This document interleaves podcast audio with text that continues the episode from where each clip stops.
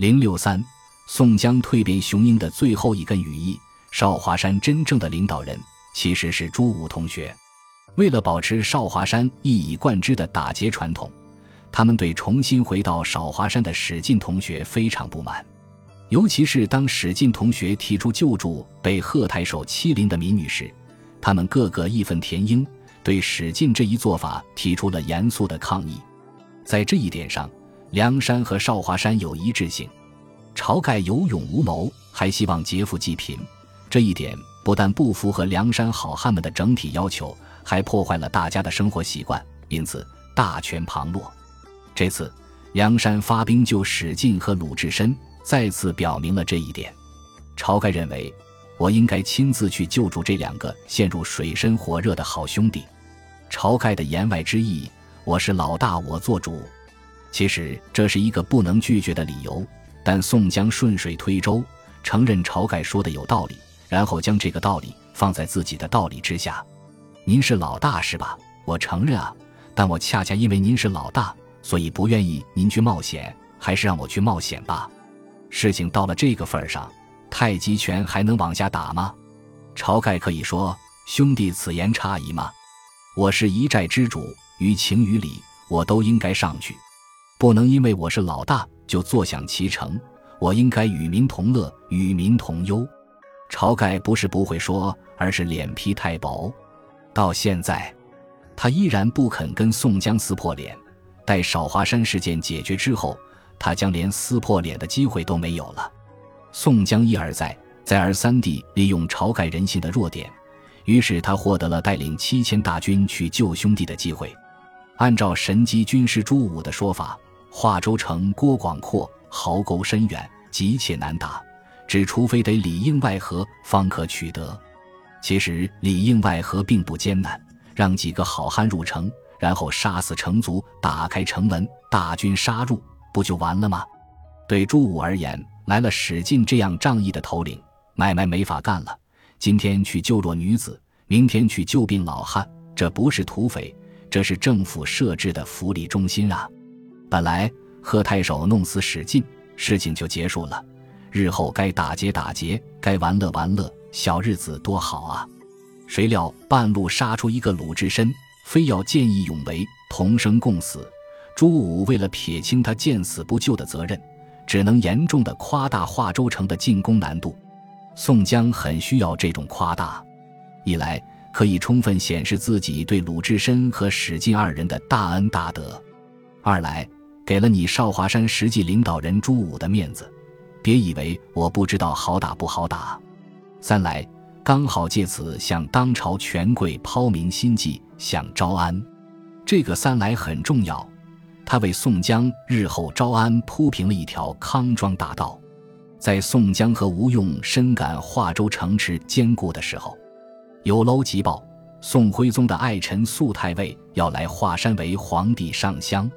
这种好事让宋江和吴用禁不住喜上眉梢，他们三下五除二上去就把素太尉上香的高级装备金铃吊挂给拿走了，同时换上了素太尉这些高级牧羊犬的衣着打扮，然后火速赶往上香的宝地西岳庙。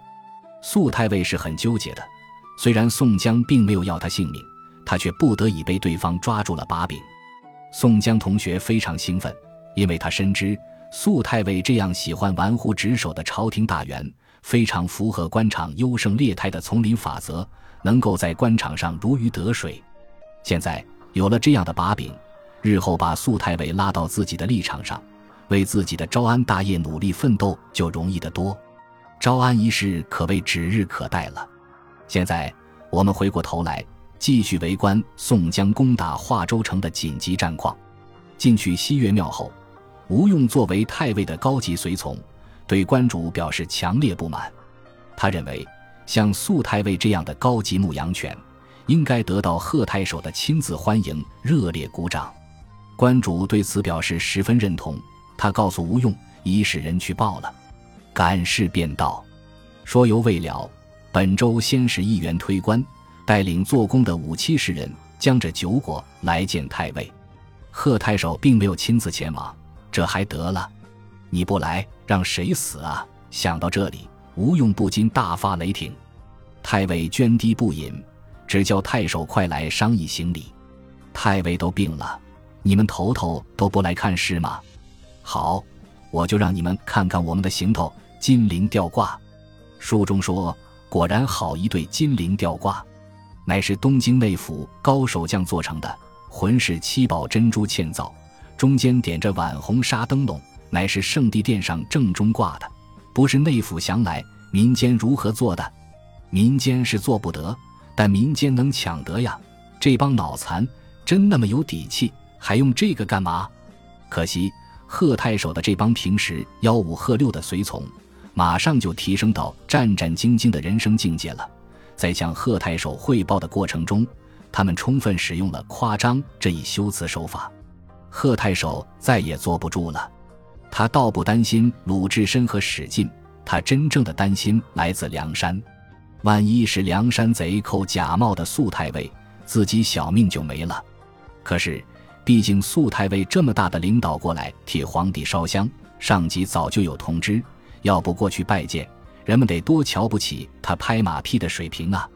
官场摸爬滚打多年，本来是一个展示自己拍马屁的好机会，现在位于梁山，我真不会拍马屁了吗？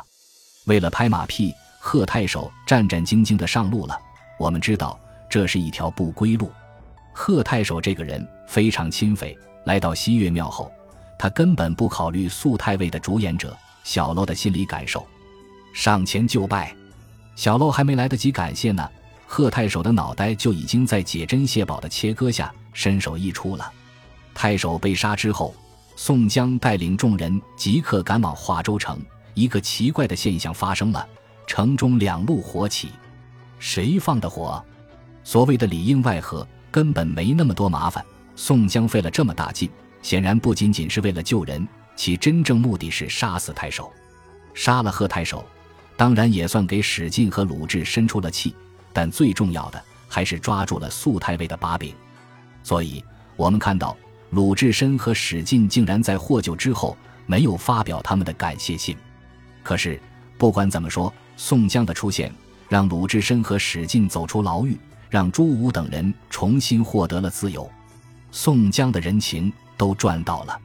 还有一点，他和吴用这一行发现了隐藏在少华山一派的利益矛盾，朱武同学才是他们招安大业的拉拢对象。这对于分化二龙山势力集团、孤立鲁智深的影响力，具有举足轻重的战略作用。短期内，人与人之间走得近还是远，看的是双方存在的利益合作关系。长期而言，人与人之间走得近还是远，看的则是双方的是非判断、价值观。现在好了，宋江几乎网罗了所有跟自己有关系的江湖势力，羽翼丰满，生气日盛。他下面要干什么呢？